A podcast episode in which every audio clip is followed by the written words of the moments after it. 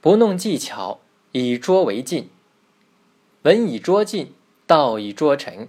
一“拙”字有无限意味，如桃园犬吠、桑间鸡鸣，何等淳旁。至于寒潭之月、古木之鸦，工巧中便觉有衰飒气象矣。这段话的意思是说，文章讲究质朴实在，才能长进；道义讲究真诚自然，才能修成。一个“桌”字蕴含有说不尽的意味。像桃花源中的狗叫，又如桑林间的鸡鸣，是多么淳朴有余味啊！至于清冷潭水中映照的月影，枯老树木上的乌鸦，虽然工巧，却给人一种衰败的气象。战国时，梁国大夫宋就任边关县令，边关与楚国相邻，梁楚两国的边民都种瓜。梁人种瓜，因善于管理，经常浇水，瓜长得又大又甜；楚人种瓜不善于管理，又不勤于浇水，因此瓜长得不好。楚人嫉妒梁人的瓜美，就经常到梁人瓜园中偷瓜。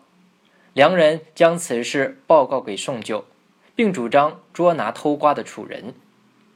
宋就劝阻梁人不要去抓捕偷瓜的楚人，说。梁国与楚国是近邻，需要真诚相待，互敬互爱。梁人天天到楚人瓜园中替楚人浇水，楚人的瓜因此也逐渐好起来。楚王知道了这件事，颇受感动，以重金酬谢，并主动与梁国交好。从此，梁楚两国建立起友好的睦邻关系。本条反映的其实是一种典型的道家学说，也是中国传统文化中影响深广的一种思想。老子基于对宇宙和人类生成的认识，如宇宙形成时的混沌、婴儿出生时的无知等，最先提出了以拙为本的思想，并进而生发为一种人生哲学，即大巧若拙。